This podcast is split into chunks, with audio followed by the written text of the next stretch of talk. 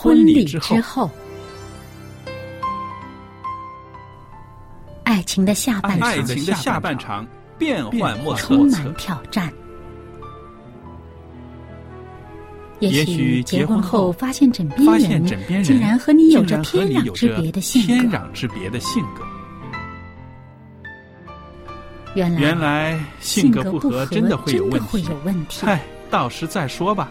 啊！婚姻充满了不可思议的惊叹和风险，难以理解的神秘和惊奇，独特的喜悦和哀伤。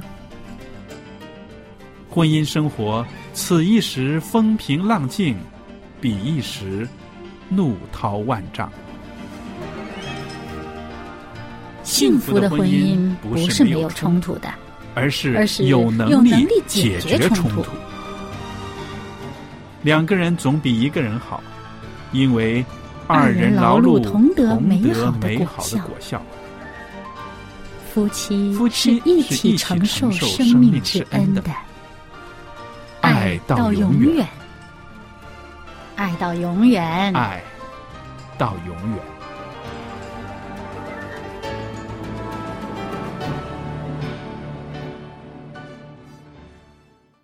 听众朋友，大家好，我是肖佳丽，是这个节目的主持人，在这儿呢也向您问安，欢迎您收听《婚礼之后》这个节目。今天节目中仍然有我们的嘉宾曹长老艾德，你好。你好，大家好。那么上一次呢，我们跟艾德谈到了呢他在美国的婚礼，而且呢从那个时候开始呢，他就是一个有家的男人了。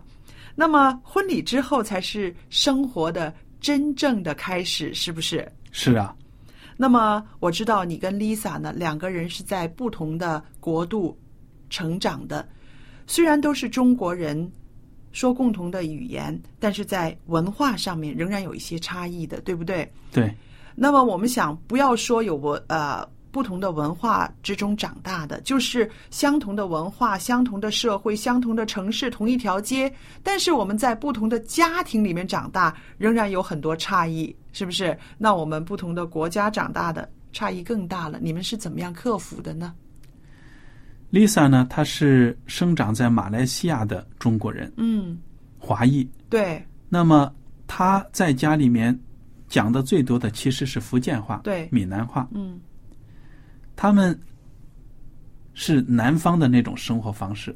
我自己生长在中国的北方，所以我吃的东西呢以面食为主。嗯所以你说到这个婚礼之后共同的生活有没有差异？一定有的。肯定有，肯定。比如说，就这个吃饭方面，福建人特别喜欢吃米粉，对汤汤水水的，汤汤水水的米粉。但是对我来说呢，这米粉白白的，有什么味道啊？而且好像吃一大碗也没有觉得吃了什么，是吧？对呀、所以这个差别呢，就从这方面就能够体会出来。嗯那么，当然我们在结婚之后呢，包括一些生活的方式啊，甚至说词汇的语言，嗯因为他生长在马来西亚，他也在新加坡生活过，那里的华人社会用的一些词啊等等，跟我们完全是不一样的。对对，同样的字，但是意思都不一样，对吧？对，那当然有一些比较有趣的，就是因为我们之间的差异，有时候我们会讨论一下，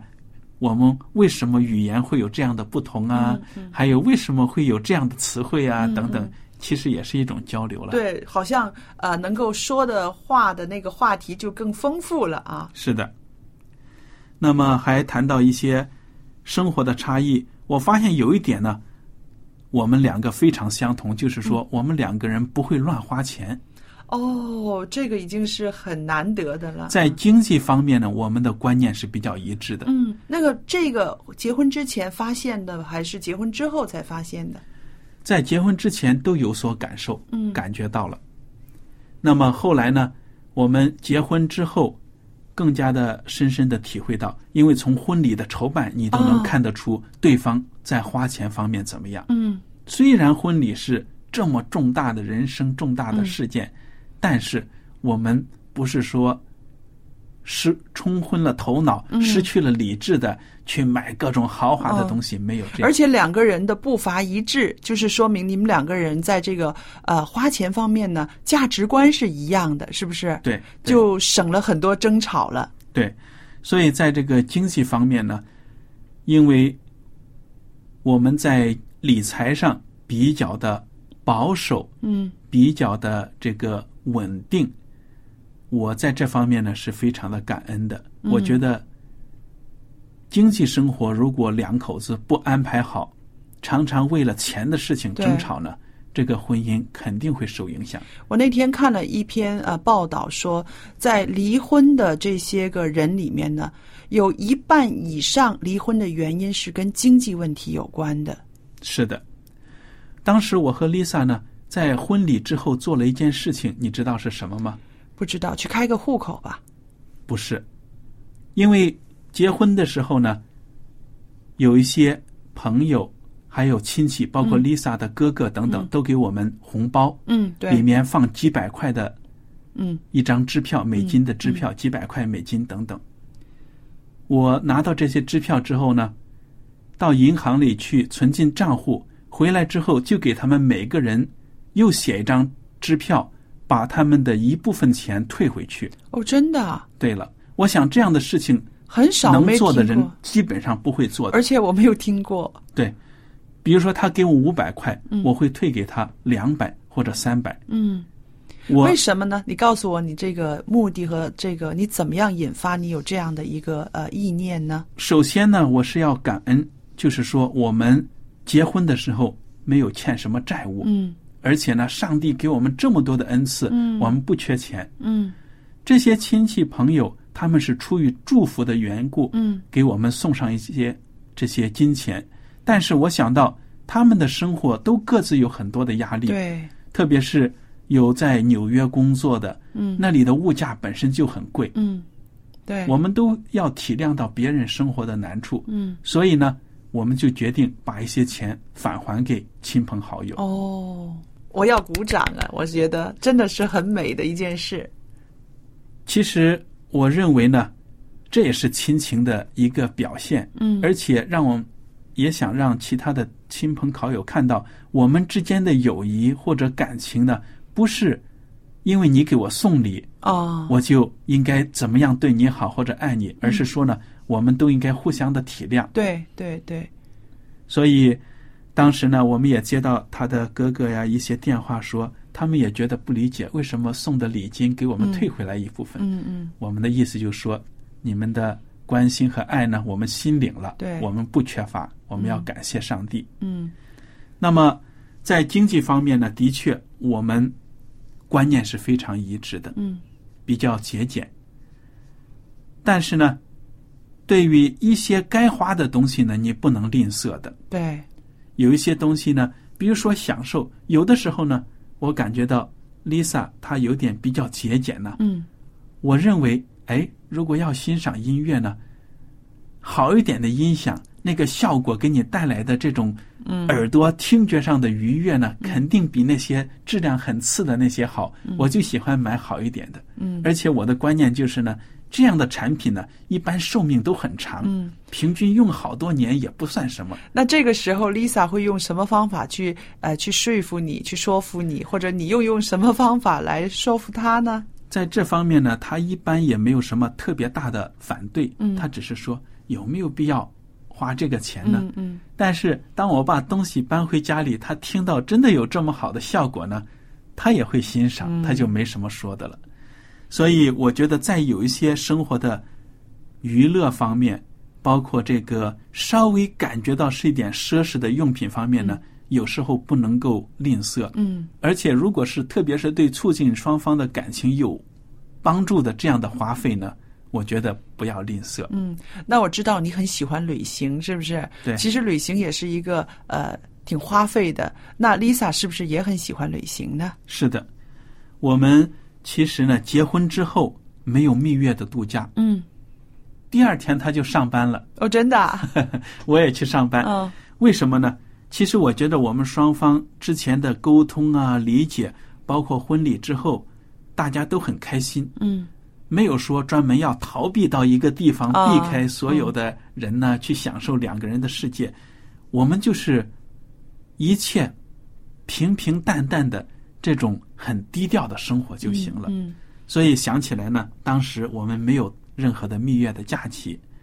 他去上班的时候呢，我开车送他，嗯就是这样子在车里面谈谈话呀，等等，就是这样的相处，我觉得也挺好的。嗯后来呢，我们考虑到到外面去度假，特别我们结婚后一年呢，就搬到了香港。嗯，香港如果到其他地方去度假呢，还是比较方便的。对对它，是一个交通的枢纽。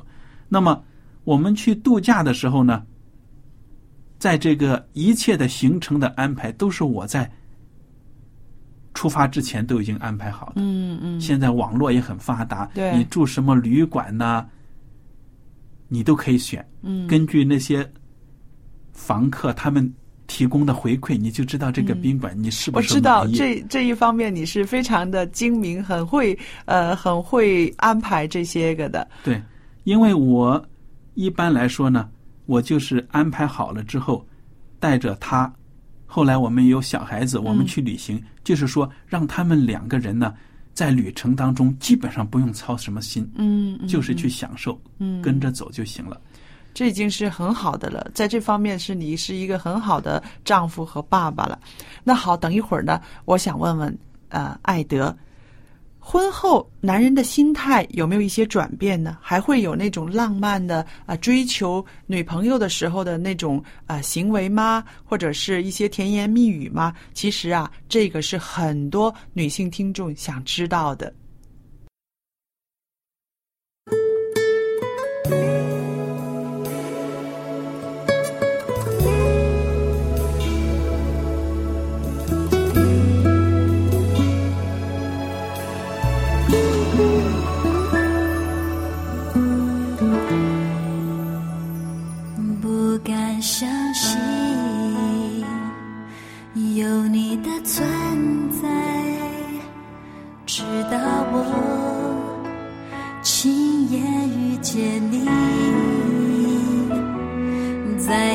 怀里，我找到自己，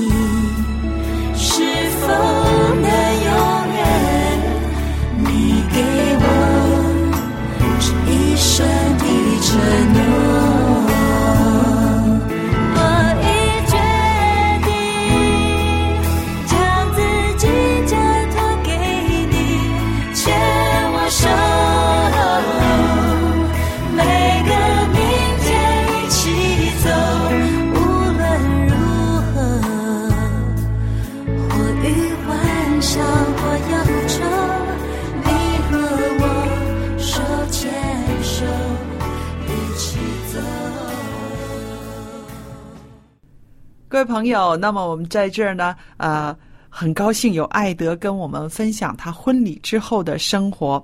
那接着下来，我特别想问艾德，就是说，呃，婚后男人的心态真的是有一些转变吗？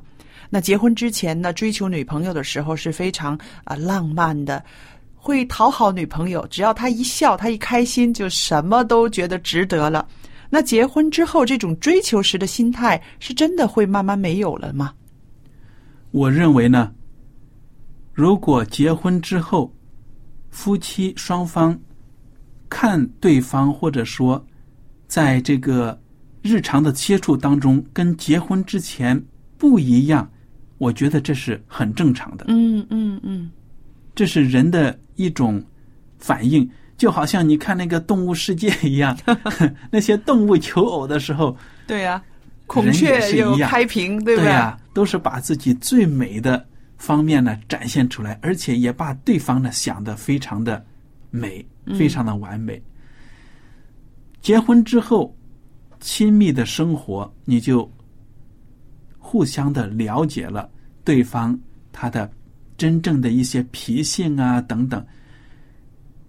婚姻的真正的挑战，真的是就是这个时候就开始了。对，不能否认，结婚前和结婚后男女相处的这个心态呢是不一样的。的确是，我们所努力做的，就是说呢，怎么样让婚姻能够保鲜，对吧？对啊这也是专家们讨论的问题。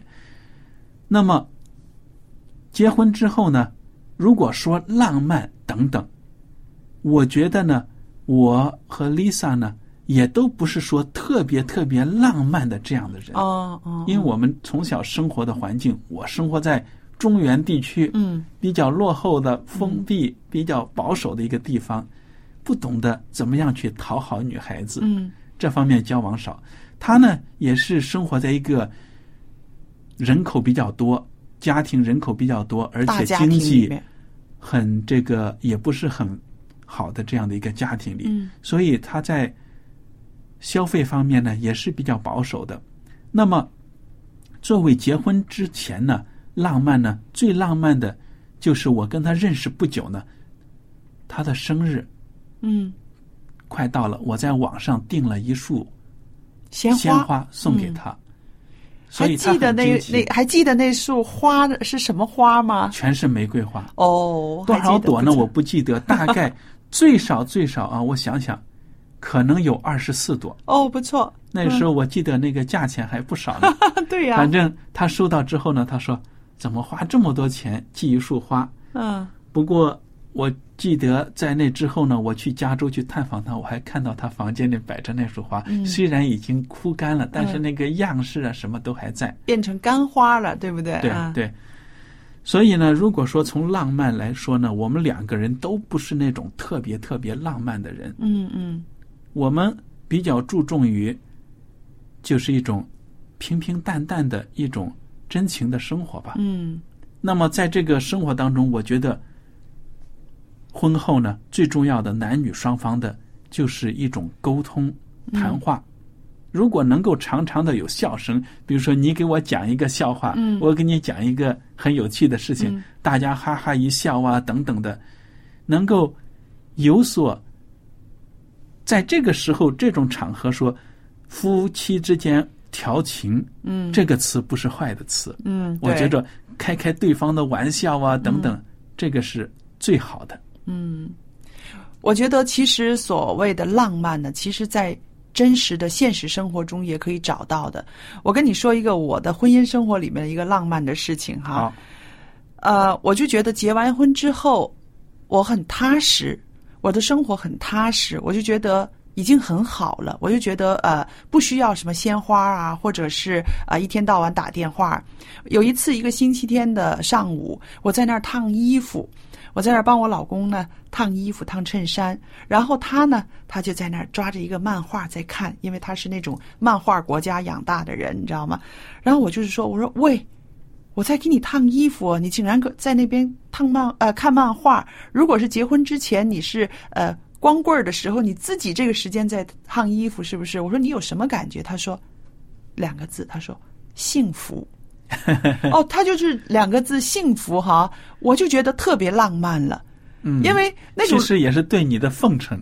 对呀、然后我自己就觉得啊，我为他烫衣服，他可以感觉到他很幸福，然后这个幸福的信息传到我心里面，我就觉得啊，两个人在一个房间里面，虽然他在看漫画，但是我在烫衣服，我就觉得很浪漫，就是那种生活的真实感，那种踏实，它也是一个浪漫。对，这也说明呢，就是说你们夫妇夫妇两方呢，都是为了给对方带来幸福。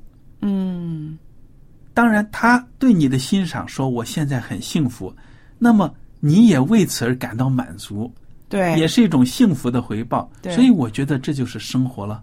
对，所以生活里边的浪漫哈，是要我们很细心的去留意的。有的时候，一大束鲜花是浪漫，但是轻轻的递给对方一杯茶，那个是更浪漫。因为什么呢？我真的是看重你的需要，不是外表的鲜花、化妆品、衣服。我看中你的需要，你肉体的需要，你需要吃，你需要喝，我愿意去照顾、去体贴，这也是一种深刻的浪漫，是吧？对呀、同时他的精神上也得到了你的爱，他也感觉到很浪漫。嗯嗯我也看到过专家对于婚姻的实际的调查和评价，说呢，浪漫这两个字呢，不是很多的夫妇能够支撑得起的。哦，他们所说的这种浪漫呢，就是我们哪怕没有足够的钱，甚至连房租都交不起了，我们还要去国外旅行一趟，等等。我在留学的时候呢，就结识很多从南美洲来的同学。嗯南美洲人大家都知道，巴西啊都有这个桑巴舞啊嗯什么的，嗯对对他们很喜欢搞浪漫的事情。，很喜欢开 party，很喜欢去喝啊，去吃啊，去大家聊啊，整个民族呢，就是这种乐呵呵的。对你说他做工了吗？我打工的时候，我在那么热的天气推着割草机嗯在割草，他们在干什么？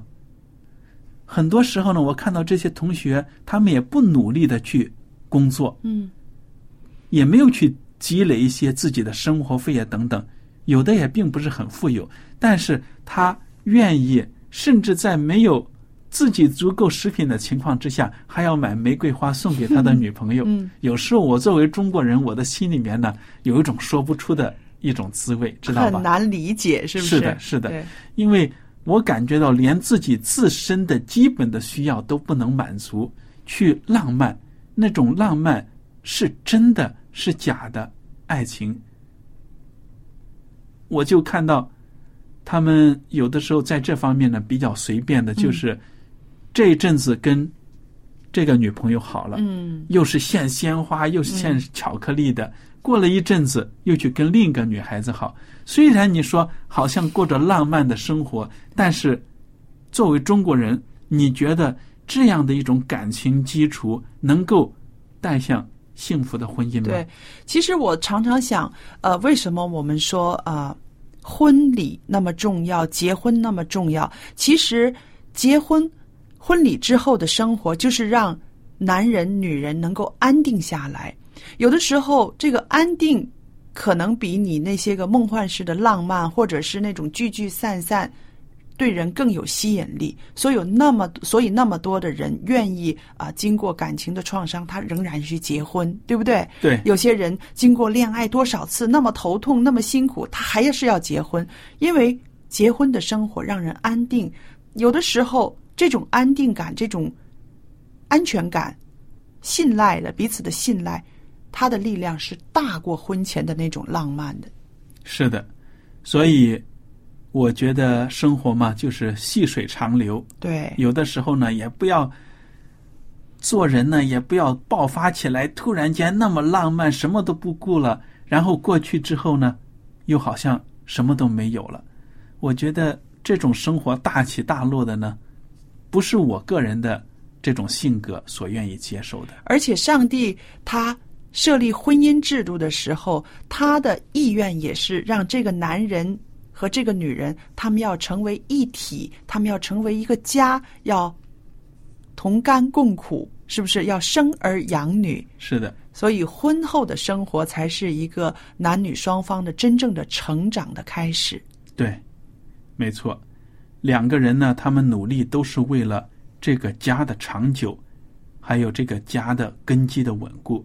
我们也看到在报上看到一些八卦的新闻，那些娱乐界的、嗯两个大明星结婚了，男的是歌星，女的是影星等等。但是呢，过了没多少年，竟然说这个男的明星呢，投资失败破产了，嗯老婆呢离婚了，又去找别的人了。你说这样的浪漫，你说在娱乐界工作，这是不是浪漫？天天搂搂抱抱的，好像是很浪漫，交际圈也很广，但是最后又怎么样呢？当你的婚姻失败了，那种打击呢，应该是很大的，因为感觉到似乎自己没有人爱了。对，所以我觉得日后婚礼之后怎么过日子，这个是特别特别的重要的实质所在。对，是学习的开始。是啊，牵我手，